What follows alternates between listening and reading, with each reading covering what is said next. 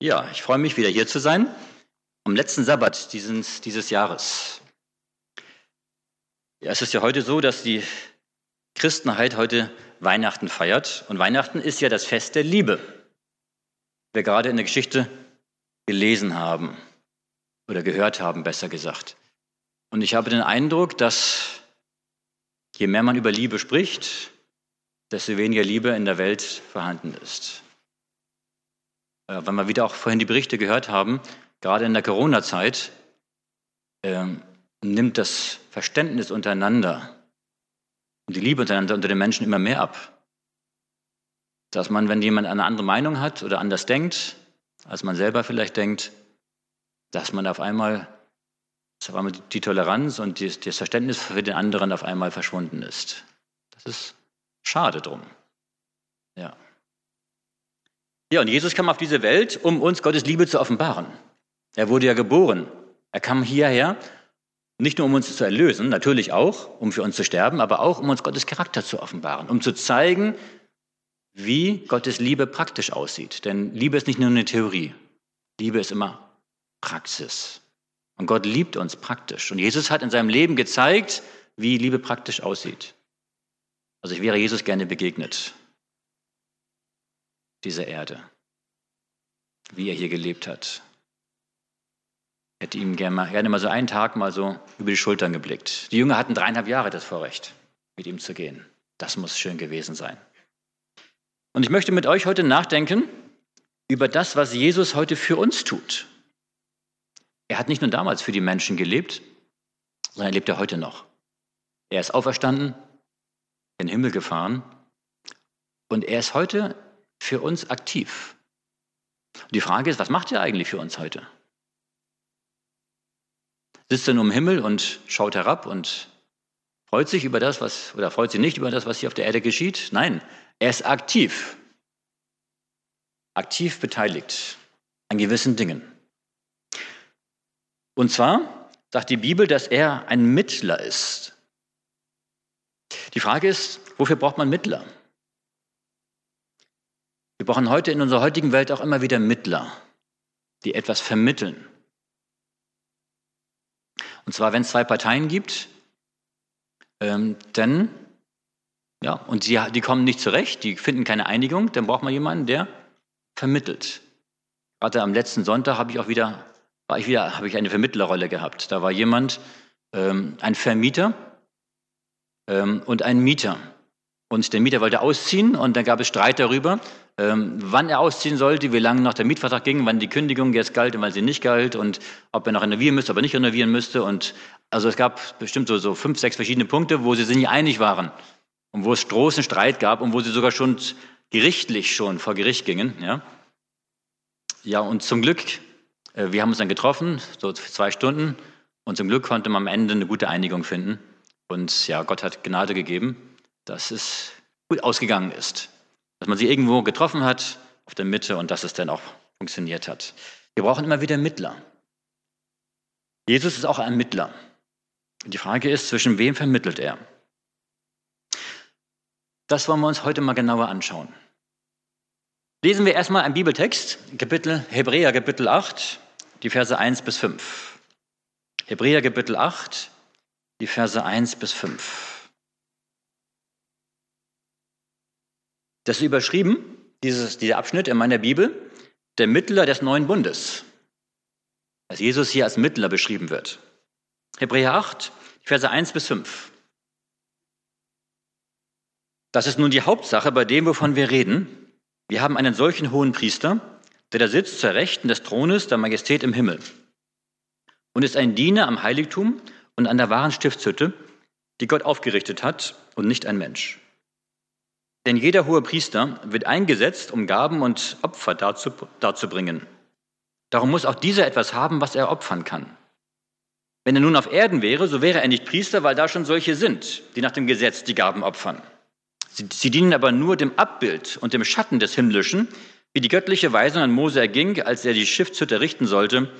Sie zusprach er, dass du alles machst nach dem Bilde, das dir auf dem Berge gezeigt worden ist. Ja, hier beschreibt Paulus, ähm, was Jesus für uns tut. Dass er unser großer hoher Priester ist. Interessant ist, dass er beginnt mit den Worten, das ist nur die Hauptsache, wovon wir reden. Wenn jemand euch fragen würde, und ihr habt den Text noch nicht gelesen, jetzt haben wir den gelesen, jetzt ist nicht mehr schwer, das zu beantworten, aber wenn ihr den noch nicht gelesen hättet und jemand würde euch fragen, was ist denn der Mittelpunkt, die Hauptsache, was die Bibel sagt und was der Lösungsplan ausdrückt, was würden wir normalerweise sagen? Was ist der Mittelpunkt des Erlösungsplanes? Ich denke, das Kreuz. Wir haben auch eben vom Kreuz gesungen. Ja, das altraue Kreuz. Ähm, das heißt, dort hat Jesus ja für uns unsere Schuld getragen und dort ist er gestorben, äh, den Tod gestorben, den zweiten Tod für uns gestorben, damit wir frei sein können. Aber Paulus sagt, nein, das Wichtigste, der Mittelpunkt, die Hauptsache ist, dass Jesus unser hoher Priester ist. Warum? Weil wir mit unserer Schuld, mit unserer Sünde kommen wir nicht nach Golgatha. Das ist passiert vor 2000 Jahren. Mit unserer Sünde gehen wir zum himmlischen Heiligtum, wo Christus jetzt für uns da ist und aktiv ist. Die Frage ist, wo tut Jesus diesen Dienst für uns? Wo ist er denn? Und hier heißt es im Vers 2, er ist ein Diener am Heiligtum und einer wahren Stiftshütte, die Gott aufgerichtet hat und nicht ein Mensch. Das heißt, Jesus dient im himmlischen Heiligtum. Es ist die nächste Frage, gibt es im Himmel ein Heiligtum? Nach dem, was hier steht? Natürlich. Hier steht sogar, dass dieses Heiligtum Gott aufgerichtet hat und nicht ein Mensch. Wie das Heiligtum aussieht, aus welchem Material das besteht und wie groß das ist, steht nicht da. Aber es gibt im Himmel ein Heiligtum. Und dieses Heiligtum hat Gott dem Mose, als er damals am Berg Sinai war, gezeigt und er sollte denn ein irdisches Heiligtum nachbauen, was dem himmlischen von der Struktur her gleich war. Nämlich das Außenrum der Vorhof und dann das Heilige, das Allerheiligste.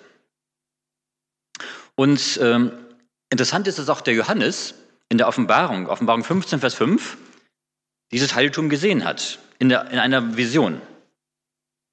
Offenbarung 15, Vers 5 steht, danach sah ich es wurde aufgetan, der Tempel, die Stiftshütte im Himmel. Das heißt, es gibt tatsächlich im Himmel einen Tempel, eine Stiftshütte. Und Johannes hat gesehen, wie diese, dieser Tempel geöffnet wurde und wie dann einiges geschieht, was dort dann beschrieben ist.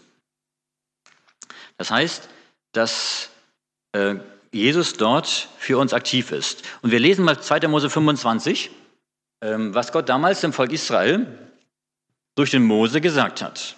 2. Mose 25, und dort lesen wir Vers 8, 9 und Vers 40. 2. Mose 25, erstmal Vers 8 und Vers 9. Und sie sollen mir ein Heiligtum machen, dass ich unter ihnen wohne.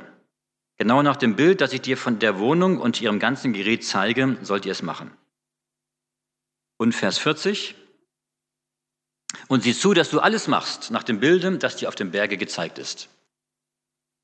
Das heißt, Gott hat dem Mose das Original im Himmel gezeigt und hat dann gesagt, er soll auf der Erde ein Heiligtum nachbauen. Aber er hat ja genau auch die Maße vorgegeben. Er hat genau gesagt, wie groß das sein soll, welche, aus welchen Materialien das sein soll, die, die, die Vorhänge und, und auch ähm, das Holz und auch das Gold und alles hat er ganz genau vorgegeben. Das heißt, wir haben das Original im Himmel und das Nachgebaute auf der Erde. Und später war übrigens das nicht nur diese Stiftshütte, das war ja ein, ein Zelt, was man abbauen konnte, sondern das war nachher äh, der Tempel, der Tempel in Jerusalem, der dann von Salomo gebaut wurde. Die Frage ist, wozu war ein Heiligtum notwendig? Wozu sollten sie das bauen? Was war der Grund für das Heiligtum? Wir haben hier gelesen, dass Gott sagte, 2. Mose 25, Vers 8, dass ich unter ihnen wohne. Er braucht denn Gott ein Heiligtum, dass er darin wohnt? Als der David das vorbereitet hat und Salomo gebaut hat, hat Salomo nachher auch bei der Einweihung gesagt von dem Tempel, du brauchst kein Gebäude, worin du wohnst, denn Gott ist allgegenwärtig, Gott ist überall. Und es wäre vermessen zu sagen, ich baue jetzt ein, ein Haus und nur dort wohnt Gott und Gott wohnt sonst nirgendwo.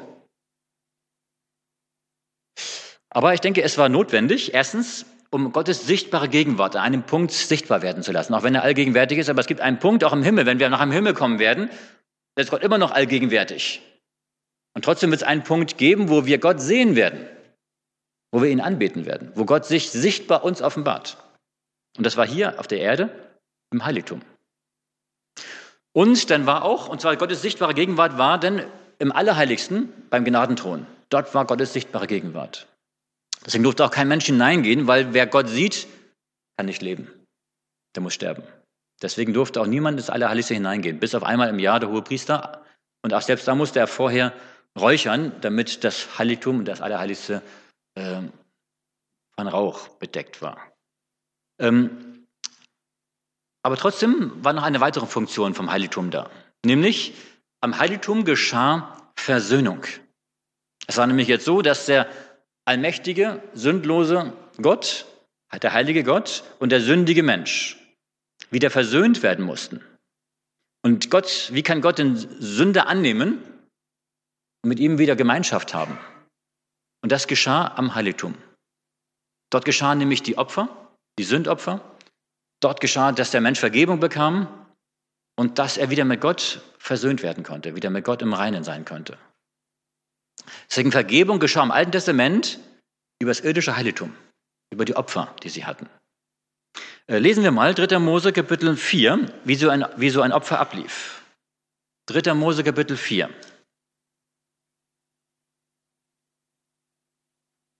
Dritte Mose 4, Verse 27 bis 31.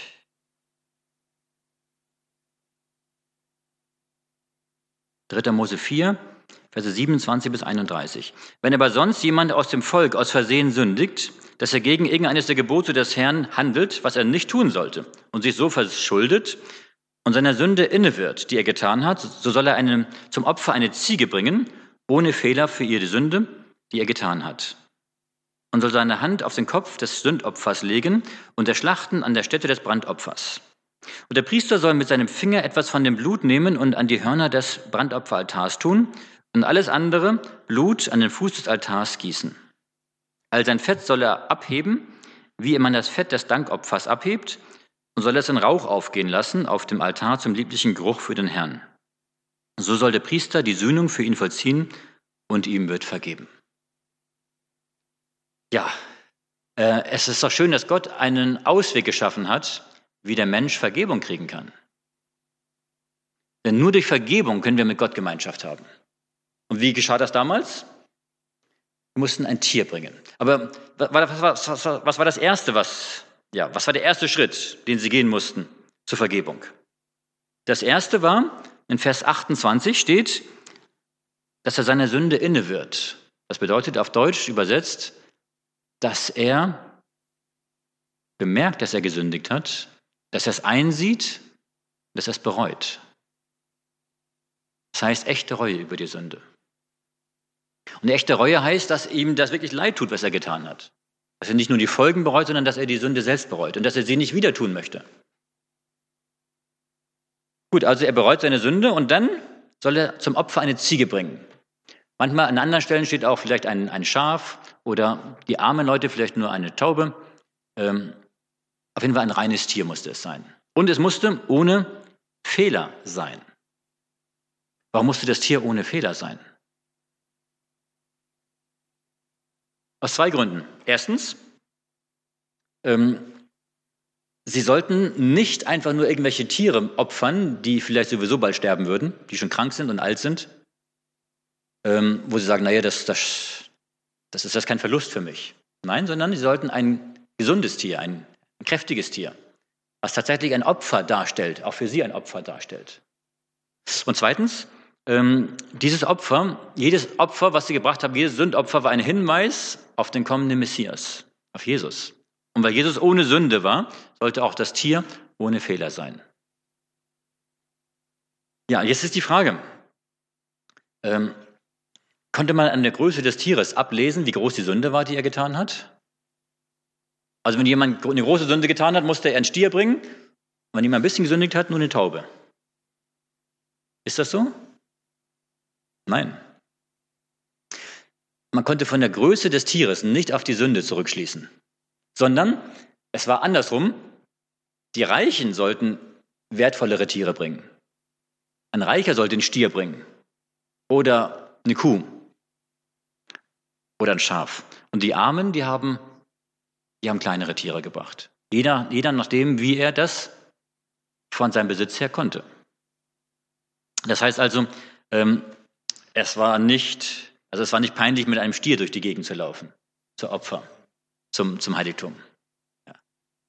Aber man konnte schon sehen, äh, hier war jemand, der gesündigt hat. Und da jeder auch irgendwann sündigt, ist jeder auch dorthin gegangen. Ich denke aber auch hier, dass es sicherlich nicht so war, dass jede einzelne Person, die Kinder sind sicherlich nicht hingekommen, sondern ich glaube, dass jeder Hausvater für die Sünden seiner ganzen Familie hier ein Tier gebracht hat und dann für sie geopfert hat.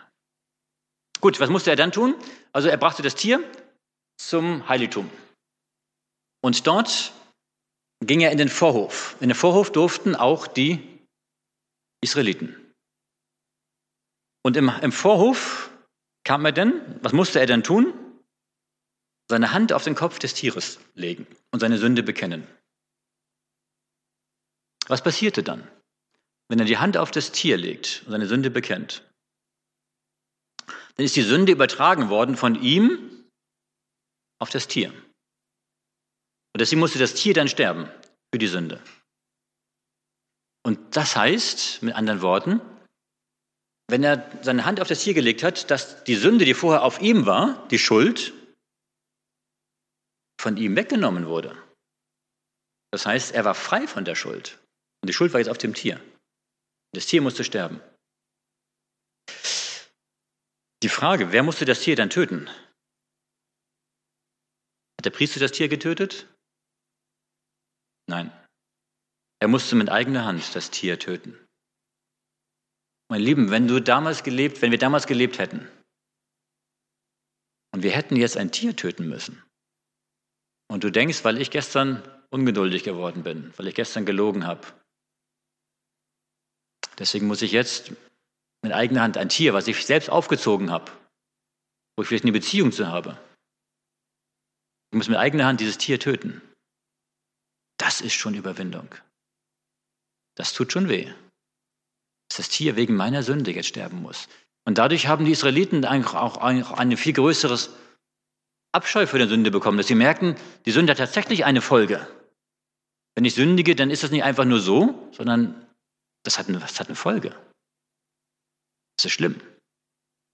Es, es zieht den Tod nach sich. Eigentlich müsste ich jetzt sterben an der Stelle.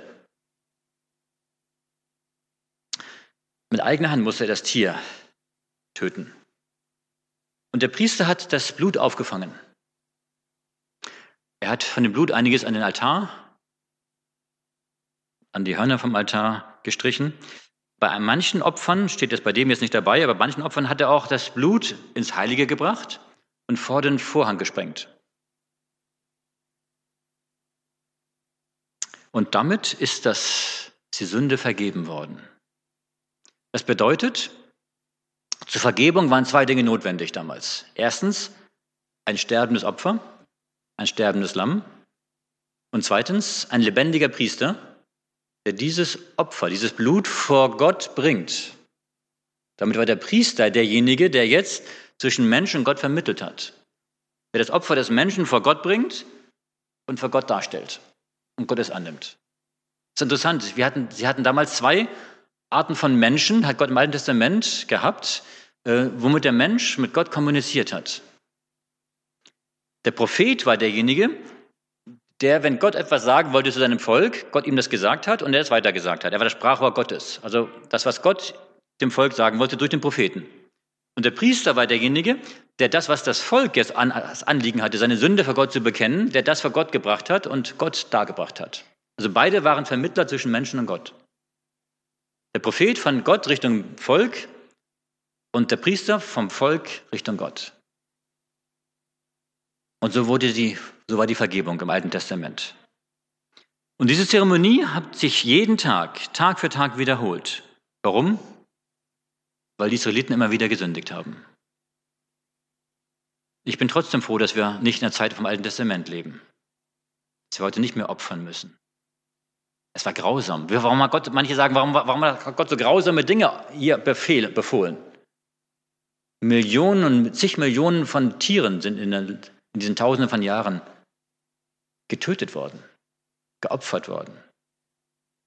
Ich denke, Gott wollte damit zeigen, dass das wahre Opfer, Jesus Christus, was er gebracht hat, noch viel, viel grausamer war als all die ganzen Tieropfer zusammengenommen.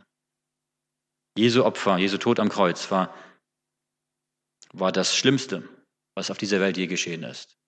Ein Mensch an der Sünde durch die Sünde diesen zweiten Tod sterben muss. Ja, das war also jetzt wie im Alten Testament, dass das Heiligtum im Alten Testament funktioniert hat, wie damals Vergebung geschah. Sicherlich gab es noch mehr Funktionen vom Heiligtum im Alten Testament, aber es war das Wichtigste. Versöhnung des Menschen mit Gott durch die Opfer. Ja, schauen wir uns mal an, was das jetzt fürs himmlische Heiligtum bedeutet. Als Jesus gestorben ist am Kreuz, ist ja der Vorhang zerrissen, hat Gott den Vorhang zerrissen von oben nach unten. Und damit hat Gott gezeigt, dass das Heiligtum dieser Erde nicht mehr Gültigkeit hat. Dass jetzt das himmlische Heiligtum für uns in Aktion getreten ist. Und was dort jetzt geschieht, ist das Gleiche, was auf der, auf der Erde geschah. Nur übertragen auf das große Globale für alle, für die ganze Welt im Himmel. Schauen wir uns an, was Jesus für uns tut im himmlischen Heiligtum, was sein Dienst für uns ist. Lesen wir zum, zum ersten Hebräer Kapitel 9. Und zwar der Hebräerbrief, der schreibt sehr viel. Und wir werden ja im nächsten Viertel den Hebräerbrief studieren. Und deswegen passt es ganz gut, dass wir uns jetzt schon mal ein bisschen mit dem Hebräerbrief beschäftigen. Weil der Hebräerbrief sehr viel darüber sagt, über Christi Dienst im himmlischen Heiligtum, was er dort für uns tut. Hebräer Kapitel 9, Verse 22 bis 26. Hebräer 9, Verse 22 bis 26. Dort heißt es, und es wird fast alles mit Blut gereinigt nach dem Gesetz. Und ohne Blutvergießen geschieht keine Vergebung. So also mussten die Abbilder der himmlischen Dinge gereinigt werden. Die himmlischen Dinge selbst müssen bessere Opfer haben als jene. Denn Christus ist nicht eingegangen in das Heiligtum, das mit Händen gemacht und nur ein Abbild des himmlischen wahren Heiligtums ist, sondern in den Himmel selbst, um jetzt für uns vor dem Angesicht Gottes zu erscheinen. Auch nicht, um sich oftmals zu opfern, wie der hohe Priester alle Jahre mit fremdem Blut in das Heiligtum geht. Sonst hätte er oft leiden müssen vom Anfang der Welt an. Nun aber, am Ende der Welt ist er ein für allemal erschienen, durch sein eigenes Opfer die Sünde aufzuheben. Hier spricht Paulus davon, dass Jesus sich geopfert hat, dass er das wahre, einzig wahre Opfer ist. Warum musste sich Jesus opfern? Was ist der Grund? Hier steht in Vers 22, ohne Blutvergießen gibt es keine Vergebung. Warum nicht? Weil Blutvergießen bedeutet, dass jemand stirbt. Warum muss jemand sterben für die Sünde? Weil die Sünde von der Ur, von, der, von dem Urverständnis der Sünde, Sünde heißt Trennung von Gott. Und Trennung von Gott heißt Trennung vom Leben, denn Gott ist das Leben. Und Trennung vom Leben heißt Tod. Das heißt, Sünde zerstört Beziehungen, Sünde zerstört Leben, Sünde zerstört alles, was das Leben lebenswert macht. Er versucht, uns manchmal einzureden, dass Sünde Spaß macht, dass Sünde schön ist. Und wenn man sündigt, dann ist es auch erstmal vielleicht schön. Aber der Preis, der kommt, der kommt hinterher. Den muss man hinterher zahlen. Denn Sünde zerstört immer. Auch wenn wir meinen, es ist hinterher auch immer noch gut, aber es stimmt nicht. Sünde zerstört. Jesus, es heißt hier, Jesus ist für unsere Sünde gestorben. Das heißt, für die Sünde muss bezahlt werden durch den Tod. Normalerweise müsste der Sünder selbst sterben. Aber Jesus hat jetzt stellvertretend für uns die Sünde auf sich genommen, alle Sünden aller Menschen der ganzen Welt. Und er ist an der Sünde am Kreuz gestorben. Das heißt, er hat für unsere Sünde am Kreuz bezahlt. Auch die Sünden im Alten Testament, das haben wir hier auch eben gelesen, die, die Tiere, durch die Tiere konnte im Endeffekt die Sünde nicht vergeben werden. Es war nur ein Schatten auf Christus. Auch im Alten Testament, die Vergebung der Sünde wurde nur wirksam erst, als Jesus am Kreuz gestorben war. Erst da war die Sünde tatsächlich vergeben. Denn hätte Jesus das nicht geschafft, hätte er nicht am Kreuz bis zum letzten Atemzug durchgehalten, hätte er gesündigt oder wäre vom Kreuz herabgestiegen und gesagt, ich, ich, ich, ich gebe es auf. Denn wären alle Vergebungen, die Gott im Alten Testament ausgesprochen hatte, wären alle wieder hinfällig gewesen. Es wäre alles umsonst gewesen. Das heißt,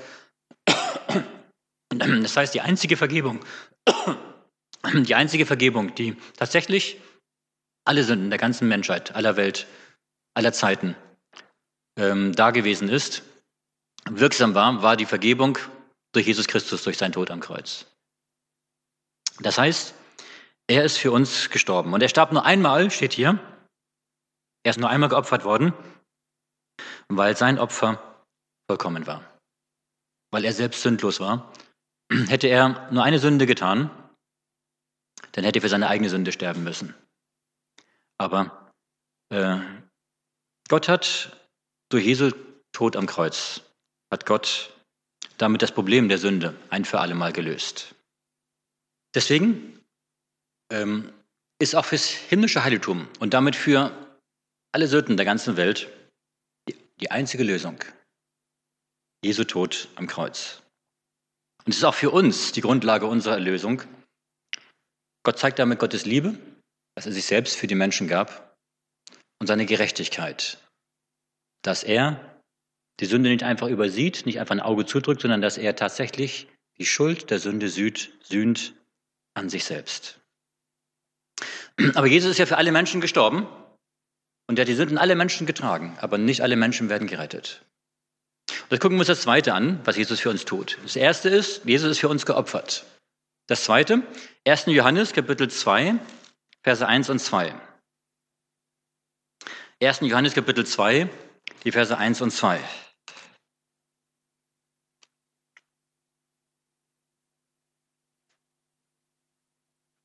1. Johannes 2, Verse 1 und 2. Meine Kinder, das schreibe ich euch, damit ihr nicht sündigt. Und wenn jemand sündigt, so haben wir einen Fürsprecher bei dem Vater Jesus Christus, der gerecht ist. Und er ist die Versöhnung für unsere Sünden, nicht aber allein für die unseren, sondern auch für die der ganzen Welt. Was steht hier? Ja, er sagte, Johannes schreibt hier, eigentlich sollten wir nicht mehr sündigen. Aber wenn wir doch sündigen, das passiert nun ab und zu mal, was haben wir dann? dann müssen wir nicht verzweifeln, sondern wir haben einen Fürsprecher, einen Mittler, einen hohen Priester, Jesus Christus. Und wo ist er? Beim Vater im Himmel, im himmlischen Heiligtum. Das heißt, er versöhnt uns, er vergibt uns. Nur Jesus Christus kann uns unsere Sünden vergeben. Warum? Weil er für uns gestorben ist.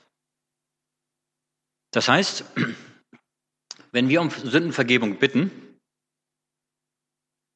dann ist nicht ein Automismus da, der automatisch das vergibt. Es ist kein Automat dort, der auf einmal kommt Vergebung raus, sondern Jesus ist im himmlischen Heiligtum dort und er hört das Gebet.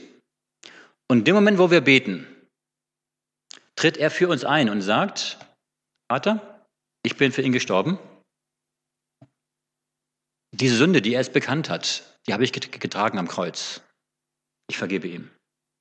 Das heißt, Jesus tritt aktiv für uns ein, löst sein Opfer, was er für uns gebracht hat am Kreuz, für uns ein, macht es geltend und vergibt uns. Das ist sein Dienst im himmlischen Heiligtum jetzt. Das tut er seit seiner Himmelfahrt. Dass er dort aktiv ist und jeder Mensch auf dieser Erde, der um Vergebung bittet, tritt Jesus für ihn ein. Er hat viel zu tun im Himmel, ja. Bei so vielen Menschen, die alle zu ihm beten und für Sündenvergebung beten. Und übrigens, durch diese Vergebung, die wir bekommen, und in dem Moment sind wir freigesprochen von der Sünde. Denn ähm, wir dürfen wissen, auch wenn unser Gefühl noch sagt, naja, das ist noch gar nicht vergeben.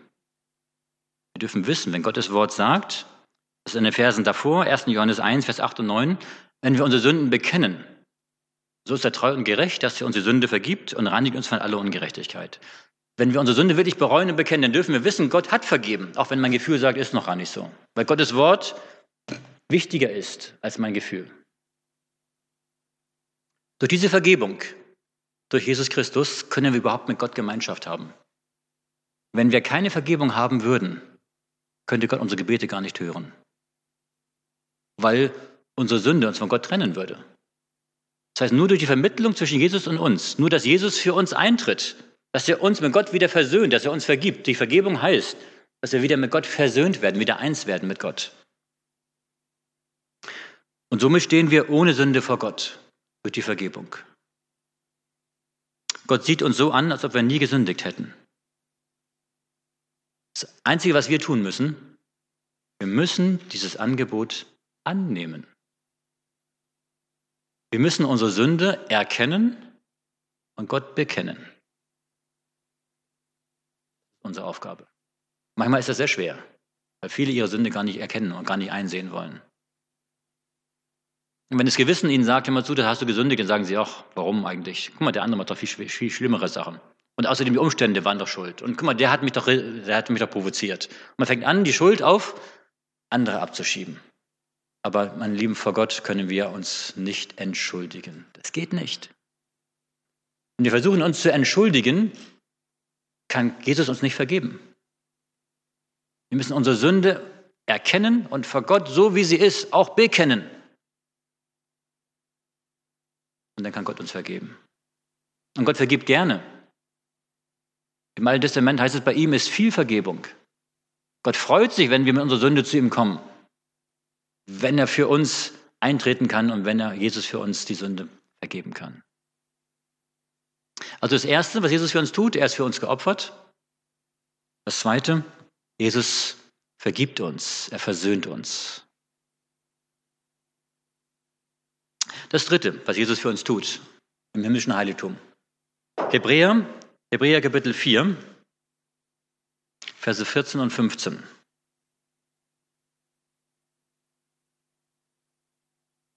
Hebräer 4, Verse 14 und 15. Weil wir denn einen solchen hohen Priester, großen hohen Priester haben, Jesus, den Sohn Gottes, der die Himmel durchschritten hat, so lasst uns festhalten an dem Bekenntnis. Denn wir haben nicht einen hohen Priester, der nicht könnte mitleiden mit unserer Schwachheit, sondern der versucht worden ist in allem wie wir, doch ohne Sünde. Hast du schon mal einen Menschen kennengelernt, der dich sehr gut kennt und dich in fast allen Problemen versteht? Der dich vielleicht sogar besser kennt, als du dich selber kennst? Also bei kleinen Kindern ist es so. Kleine Kinder können sich selber nicht richtig verstehen bis sie erstmal merken, wer sie überhaupt sind und wie sie selber ticken und warum sie so ticken, wie sie ticken, das, äh, das braucht bei Kindern ganz schön, bis sie selbst eine Selbsterfahrung, Selbsterkenntnis haben. Und in dieser Zeit, gerade so Zweijährige, Dreijährige, Vierjährige, da kennt die Mutter das Kind besser, als das Kind sich selber kennt.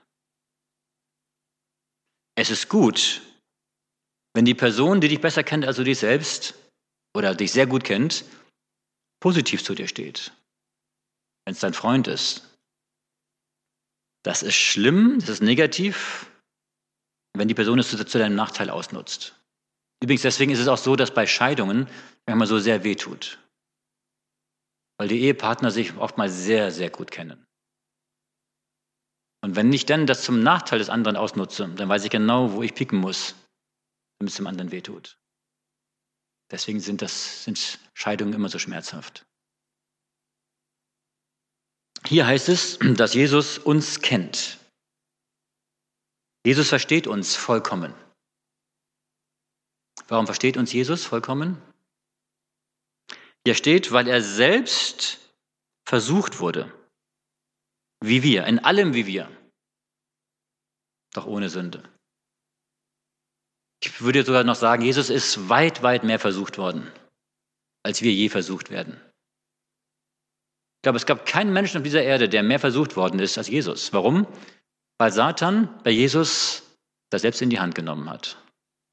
Weil er wusste, bei Jesus geht es nicht nur um irgendeinen Menschen, den zu verführen, sondern da geht es um den ganzen Erlösungsplan. Da geht es um alles. Da geht es um meine eigene, meinen eigenen Sieg, den ich haben möchte über Gott. Deswegen hat Jesus, deswegen hat Satan Jesus mit allen Mitteln versucht. Und zwar sogar noch doppelt. Einmal hat er versucht, zur Sünde zu verleiten. Und zweitens hat er versucht, ihn dazu zu verleiten, seine eigene Göttlichkeit einzusetzen, um sich selbst Vorteile zu, zu, dadurch zu erwirken. Das durfte er auch nicht. Deswegen waren die Versuchungen an Jesus unglaublich stark. Er wurde versucht in allem wie wir. Auf allen Gebieten, ob das die Estlust ist, ob das die, die Geltungssucht ist oder die Vermessenheit, in allen Dingen. Doch ohne Sünde. Er war selbst Mensch. Er war ganz Mensch. Und er hat die gleichen Bedürfnisse gehabt, die wir auch haben. Er hat gelitten. Und deshalb kennt er unsere Sorgen und Probleme. Er kann mitfühlen. Jesus versteht dich. Und Jesus liebt uns so sehr, dass er sein eigenes Leben für uns gegeben hat, für dich gegeben hat. Wenn du der einzige Mensch wärst, der ganzen, der ganzen Menschheitsgeschichte, der durch Jesu Tod gerettet worden wäre, dann wäre Jesus auch für dich ganz persönlich auf die Welt gekommen, für dich zu sterben. Und daran können wir Jesu Liebe erkennen für uns. Und weil er uns so sehr liebt, wird er dann sein Wissen über uns, was er hat, dass er uns versteht, dass er unser Innerstes kennt, wird er niemals gegen uns verwenden, sondern er möchte uns helfen. Deswegen können wir mit allen Dingen zu ihm kommen. Er möchte unser Bestes. Wir können uns Jesus ganz anvertrauen. In allen Dingen. Und es nützt gar nichts, irgendwas zu verschweigen, zu sagen, ja, die Ecke, Herr Jesus, da, da lasse ich die lieber nicht reingucken. Funktioniert nicht. Er weiß es längst. Manchmal ist es so, dass wir es vor uns selbst verstecken wollen, vielleicht eher, um das selbst nicht wahrhaben zu wollen. Aber bei Jesus können wir, müssen wir keine Masken aufziehen. Können wir alle Masken fallen lassen. Das tut gut, einfach zu ihm zu kommen, um zu wissen, hier ist jemand, der mich liebt, der mich annimmt, so wie ich bin, der mein Bestes möchte und der mich versteht. Erstens, Jesus ist für uns geopfert. Zweitens, er versöhnt uns, vergibt uns. Drittens, Jesus versteht uns.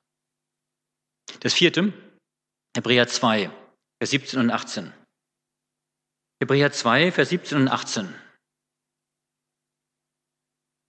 Daher musste er, Jesus, in allem seinen Brüdern gleich werden, damit er barmherzig würde und ein treuer hoher Priester vor Gott zu sühnen die Sünden des Volkes. Denn worin er selber gelitten hat und versucht worden ist, kann er helfen denen, die versucht werden. Hier steht auch wieder, dass Jesus in allem uns gleich geworden ist, in allem versucht worden ist wie wir, gelitten hat und doch ohne Sünde blieb. Aber er kann uns nicht nur verstehen, er kann uns auch helfen. Warum? Weil er selbst in der Situation war und weiß, was, welche Hilfe an welcher Stelle notwendig ist. Es ist gut, jemanden zu haben, wo man sein Herz ausschütten kann. Aber es ist noch besser, jemanden zu haben, der dann auch noch sagen kann, was mir hilft.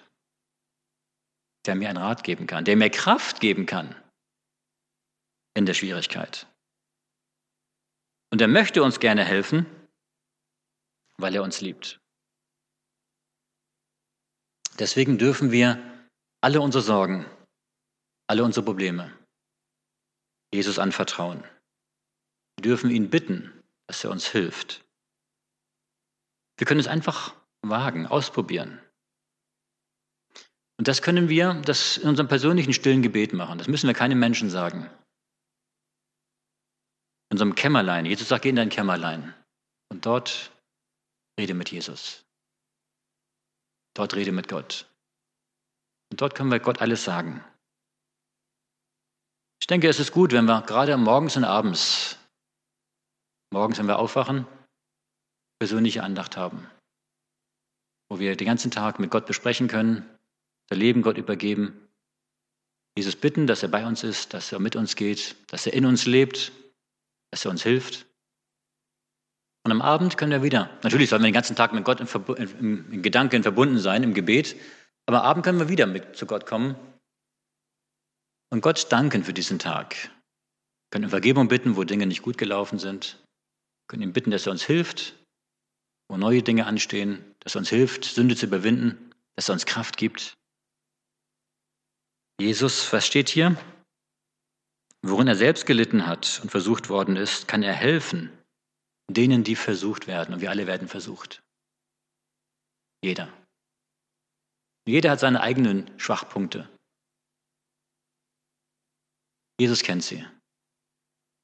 Und gerade die Schwachpunkte, da möchte er uns die Kraft geben. Und es kann sogar so sein, dass unsere größten Schwachpunkte, wenn Jesus in uns wohnt, unsere größten Stärken werden können. Nicht, weil wir es können, sondern weil Jesus in uns wohnt.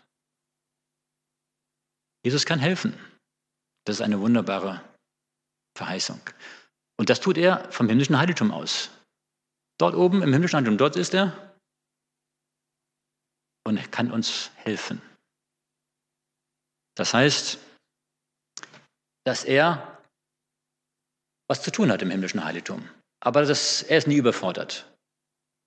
Es wird niemals einen Punkt geben, wo er sagt, jetzt muss ich erstmal eine Stunde woanders in China gerade jemandem helfen, ich komme gleich zu dir.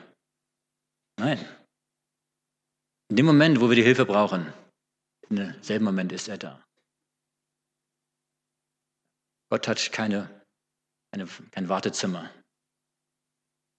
wo wir erst warten müssen. Natürlich ist es manchmal so, dass seine Hilfe nicht immer dann kommt, wenn wir sie gerne hätten. Haben wir gerade heute Morgen beim Volk Israel gelernt. Das Volk Israel hätte gerne immer schon im Voraus genügend Essen und genügend Wasser gehabt in der Wüste. Aber Gott hat manchmal bis zum letzten Tag gewartet, um ihren Glauben zu prüfen. Manchmal bitten wir Gott um Hilfe und es kommt nicht. Und wir denken schon, es ist zu spät. Und dann hilft Gott. Warum? Weil er uns prüfen möchte, ob wir auch dann, wenn wir noch darum gebeten haben, aber wir sehen es noch nicht, dass wir dann trotzdem Gott vertrauen.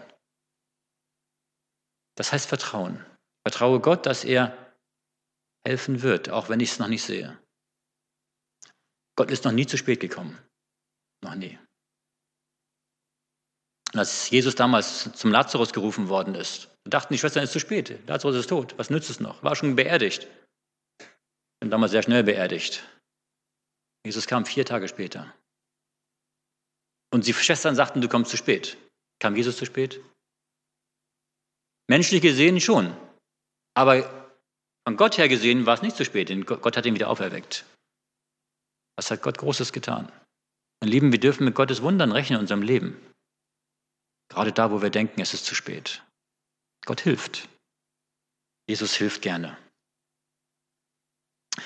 Und der fünfte Punkt, den Jesus für uns tut, der erste war, Jesus für uns geopfert. Das zweite, Jesus versöhnt uns, vergibt uns. Drittens, er versteht uns. Viertens, er hilft uns. Und das fünfte, Jesus bittet für uns. Hebräer 7, 25. Hebräer 7, 25. Er spricht wieder von Jesus, von seinem unvergänglichen Priestertum. Und dort heißt es, Daher kann er auch für immer selig machen, die durch ihn zu Gott kommen, denn er lebt für immer und bittet für sie. Was heißt denn das, dass er für uns bittet? Dieses Bitten, das, damit ist hier gemeint, dass er durch sein Bitten uns selig machen kann, für immer selig machen kann. Und die Frage ist, wann entscheidet sich, dass wir gerettet sind? Nicht bei der Vergebung. Hier ist nicht die Vergebung gemeint. Bei der Vergebung kriegen wir unsere Sünde vergeben, unsere Schuld vergeben weil wir sündigen ja wieder. Hier ist gemeint, dass er für uns bittet im himmlischen Gericht. Wenn im himmlischen Gericht, dort, wenn wir, wenn unser Name im himmlischen Gericht vorkommt, dann wird entschieden, ob wir die Ewigkeit bei Gott sind oder nicht. Und dort bittet er für uns. Was macht er denn dort für uns? Wart ihr schon mal vor Gericht? Na, es gut, wenn man vielleicht als Zeuge dabei ist oder als Beisitzer. Das ist dann noch ein bisschen. Aber wenn man Angeklagter ist, ähm, das ist nicht so ganz, ja, das ist schwierig. Ja. Meistens braucht man einen Rechtsanwalt. Warum? Weil wir uns mit den ganzen Paragraphen nicht richtig auskennen. Es gibt manchmal so irgendwelche Paragraphen und so Gesetzeslücken oder irgendwas, die haben noch irgendwelche. Ja, uns, der Rechtsanwalt sollte normalerweise sich auskennen damit und uns so vertreten, dass es für uns am besten rauskommt im himmlischen Gericht, wenn wir selbst verteidigen sollten, müssten, im himmlischen Gericht, wir hätten alle keine Chance. Im Gegenteil, ich bin überzeugt, wenn wir im himmlischen Gericht auftreten müssten, wir würden es noch schlimmer machen, als es vorher war. Warum? Im himmlischen Gericht werden alle Sünden, die wir gemacht haben, aufgezählt. Und am Ende wird stehen bei jedem Menschen ewiger Tod. Bei jedem Menschen. Und wir können nicht dann anfangen und sagen, ja, guck mal, bei der Sünde, da war es aber, da musste doch, das war doch nicht ganz so schlimm. Nein, nützt alles nichts. Wir können nichts entschuldigen. Was tut Jesus für uns im himmlischen Gericht? Wenn dein Name aufgerufen wird und deine Sünden aufgezählt wurden, dann tritt Jesus vor und sagt, Vater, dieser Mensch hat an mich geglaubt, er hat sein Leben mir übergeben, er gehört zu mir, er ist mein Kind. Ich bin für ihn gestorben. Und diesen Tod, der unten drunter steht, ewiger Tod, den bin ich für ihn gestorben. Er ist frei. Und dann wird drüber geschrieben, bereits bezahlt. Und wenn der ewige Tod bereits bezahlt ist durch Jesus, dann müssen wir nicht nochmal bezahlen, dann sind wir frei. Das heißt, Jesus ist die einzige Chance im himmlischen Gericht, dass wir freigesprochen werden. Weil er sein Blut, sein Opfer für uns, sein Tod am Kreuz für uns einsetzt. Und damit sind wir frei. Deswegen steht hier, er bittet für uns. Und damit kann er für immer selig machen, die durch, die durch ihn zu Gott kommen. Und deshalb dürfen wir Heilsgewissheit haben. Wenn ich Gottes Kind bin, wenn ich zu Jesus gehöre, dann weiß ich, Jesus tritt für mich ein. Und die Menge der Sünden, die da stehen, spielen keine Rolle. Wenn jemand eine einzige Sünde getan hat in seinem ganzen Leben und der Jesus nicht angenommen, dann wird er wegen der einen Sünde im ewigen Leben ausgeschlossen. Und wenn jemand, wenn jemand die Millionen Sünden getan hat und Jesus, und er hat sein Leben Jesus übergeben. Jesus tritt für ihn ein, dann werden die Millionen Sünden vergeben. Und er ist Gottes Kind und freigesprochen. Nicht die Menge der Sünden spielen da eine Rolle, sondern dass ich Gottes Kind bin. Dass Jesus für mich eintritt. Einzige Chance, Jesus tritt im himmlischen Gericht für mich ein. Woher weiß ich, ob er für mich eintritt? Wenn ich zu ihm gehöre. Wenn ich ihn habe. Im 1. Johannes 1. Johannes 5 steht, den Text können wir nochmal lesen. 1. Johannes 5, Verse 11 bis 13. 1. Johannes 5, Verse 11 bis 13. Und das ist, das ist das Zeugnis, dass uns Gott das ewige Leben gegeben hat. Und dieses Leben ist in seinem Sohn. Wer den Sohn hat, der hat das Leben. Wer den Sohn Gottes nicht hat, der hat das Leben nicht. Das habe ich euch geschrieben, damit ihr wisst, dass ihr das ewige Leben habt, die ihr glaubt an den Namen des Sohnes Gottes. Wenn wir Jesus haben, wenn wir an ihn glauben, wenn wir ihm vertrauen, wenn er in unserem Herzen wohnt, dann dürfen wir wissen, dass wir ewiges Leben haben. Dann dürfen wir wissen, dass Jesus für uns eintritt. Denn er würde seine Kinder niemals im Stich lassen im himmlischen Gericht. Wenn wir uns aber von ihm abwenden, wenn wir sagen, ich möchte mein Leben führen, ich möchte meinen, meinen Willen nicht Gottes Willen unterstellen, dann wird Jesus nicht für uns eintreten. Deswegen, das sind die fünf Dinge, die Jesus für uns tut. Erstens, er ist für uns geopfert. Zweitens, er versöhnt uns, er vergibt uns unsere Schuld. Drittens, er versteht uns. Viertens, er hilft uns in unseren Nöten und Problemen. Und fünftens, er bittet für uns im Gericht. Er spricht uns frei im Gericht, wenn wir zu ihm gehören. Was sind die Folgen für mich aus diesem, was wir jetzt angeschaut haben? Ich möchte drei Dinge kurz herausgreifen die Folgen, die wir dadurch haben. Hebräer Kapitel 4, Vers 16. Hebräer 4, Vers 16. Wir hatten vorher 14 und 15 gelesen, wo steht, dass Jesus für uns als hoher Priester da ist und mitleidet und für uns eintritt. Und in Vers 16 steht dann, Hebräer 4, Vers 16, darum lasst uns hinzutreten mit Zuversicht zu dem Thron der Gnade, damit wir Barmherzigkeit empfangen und Gnade finden zu der Zeit, wenn wir Hilfe nötig haben. Das heißt, wir können mit Zuversicht zum Thron der Gnade treten. Was heißt das? Ich kann überall, wo ich bin, egal wo ich bin, egal wann das ist, kann ich zu Gott kommen. Ich weiß, Gott hört mich zum Thron der Gnade. Zum Thron der Gnade heißt, ich weiß, Gott ist für mich da. Ich habe Gnade bei ihm. Gott nimmt mich an, Gott hört auf mich. Ich kann mit Gott Gemeinschaft haben. Ich kann mich darauf freuen, im Gebet zu, vor Gott zu treten, weil ich weiß, Jesus ist da, Jesus hört mich. Jesus ist mein hoher Priester. Da ist jemand im himmlischen Heiligtum, der für mich eintritt. Und ich kann im Vertrauen in totalem Vertrauen zu Gott kommen, um mit der Lösung sicher zu sein. Das heißt, ich kann überall, wo ich bin, zu Gott kommen. Zweitens, Gott verändert mein Herz. Hebräer 8, Vers 10. Hebräer 8, Vers 10. Denn das ist der Bund, den ich schließen will mit dem Hause Israel nach diesen Tagen, spricht der Herr.